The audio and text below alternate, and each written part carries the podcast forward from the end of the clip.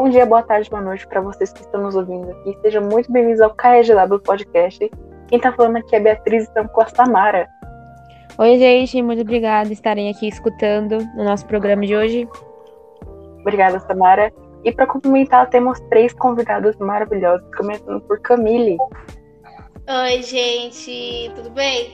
Estou muito grata por estar participando do KGW Podcast. Obrigada, Camille. Também estamos aqui com Emily. Oi, pessoal. Obrigada, Emily. E para fechar, Larissa Porto.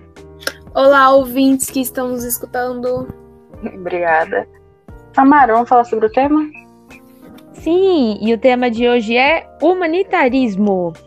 E o que seria humanitarismo? Explicar agora. Humanitarismo é uma missão social na qual o princípio é garantir o bem-estar dos seres humanos. É por vezes associado à caridade e filantropia, mas o humanitarismo é regulamentado pelo direito humanitário internacional.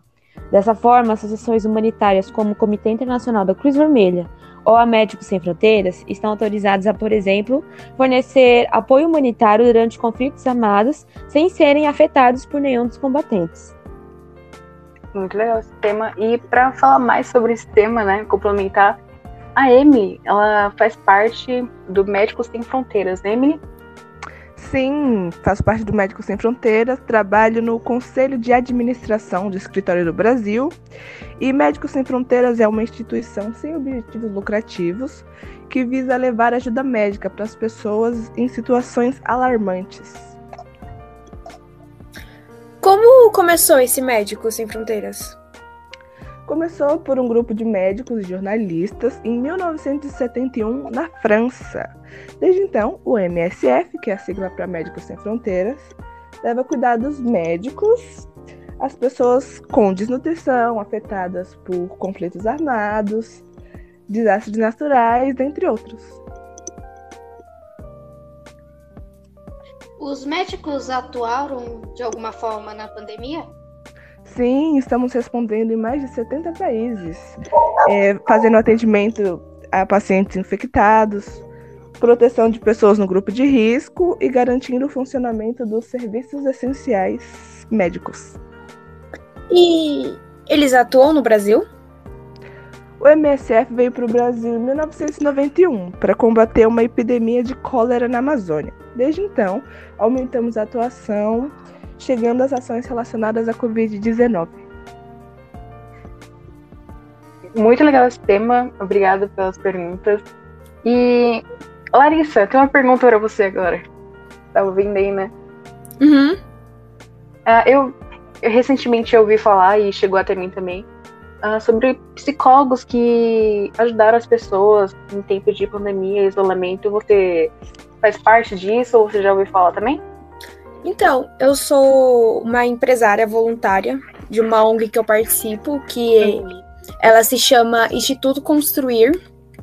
E é uma ONG aqui em São Paulo que, além de ter esses atendimentos, a gente tenta diminuir e ajudar as pessoas de situação de rua, seja dando roupa, abrigo, comida e até acompanhamento psicológico. E é tudo graças aos voluntários que a gente tem aqui no Instituto. Uhum, entendi. Larissa, eu vi na internet que 60, 67% da população de rua, é, que trabalha na rua já tem seus próprios celulares e relógios. É verdade? Sim, boa parte da população não sabe, mas alguns moradores de rua vivendo em albergues trabalham com serviços pequenos, tipo bicos, sabe? Como a gente fala. Como entregas, recados, carregar e descarregar caminhões e até vender água. E qual você acha que é a maior razão para as pessoas pararem em situação de rua? Eu acho que, na minha opinião, é a droga. É um dos principais fatores que leva as pessoas para a situação de rua.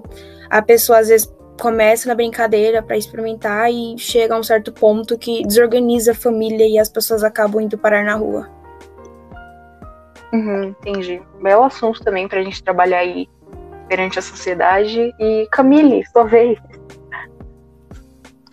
Bom, começamos quando o meu tema eu sou uma juíza e, como todos sabem, eu defendo mulheres, claramente, né?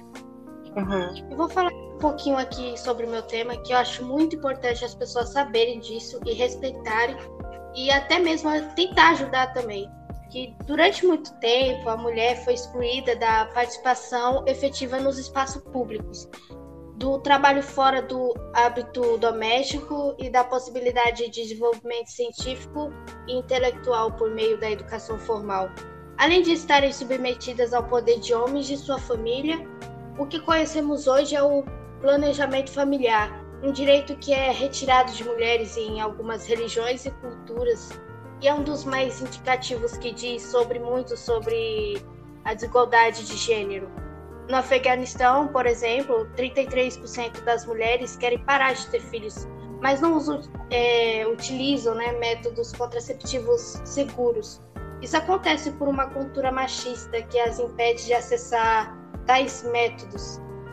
E conforme disso, a média de filhos por mulher no país é de 5, e a média de mulheres que utilizam contracepção no país é de 27%.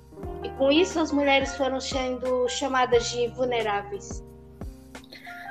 Eu tenho uma pergunta. Por que as mulheres muçulmanas são as que mais são chamadas de vulneráveis?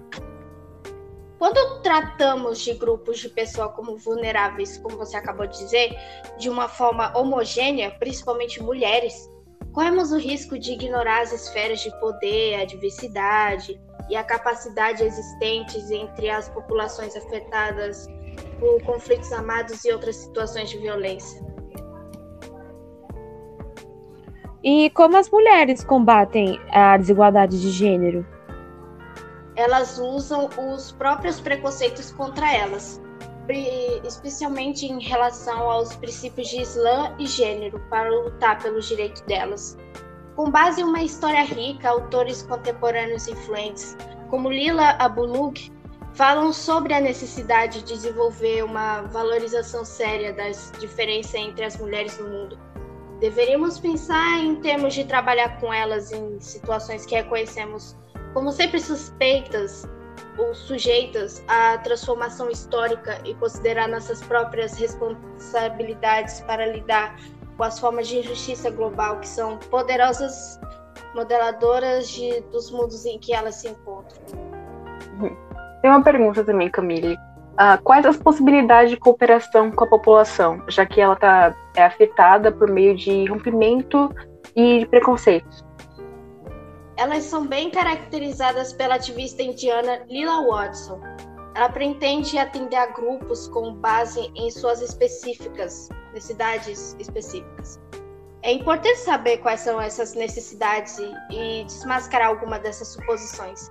Salientar essa intersecção de, entre gênero, islã e vulnerabilidade, colocada como um contexto de uma história complexa e duramente conquistada de liderança feminina no mundo muçulmano, nos permite, pelo menos, desafiar algumas das suposições que nos impede de liderar uhum. sobre o exemplo em relação ao humanitarismo exclusivo e de continuar traçando um caminho mais exclusivo e equitativo.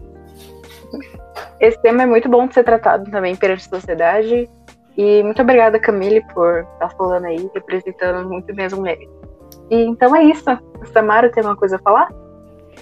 Eu só queria dizer que é bom a gente é, lembrar sobre o humanitarismo, né? Que tem várias, vários outros fatores que estão ajudando nisso para melhorar a, a sociedade, né? Sim. Alguma das que estão aqui presentes também tem alguma coisa a falar? Eu, eu acho que conhecimento é sempre bom, né? Uhum. E eu acho que esse podcast pode ajudar algumas pessoas que não sabiam tipo, dos Médicos Sem Fronteiras, eu particularmente não sabia, ou das ONGs que procuram ajudar moradores de rua e, e tal. É, é bom a gente saber, né? Sim. Mais alguém?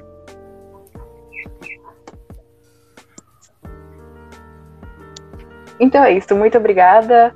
É, talvez não tenha outro podcast, porque, enfim, né, vários fatores envolvidos. Mas obrigado por estar aqui, acompanhar a gente até o final.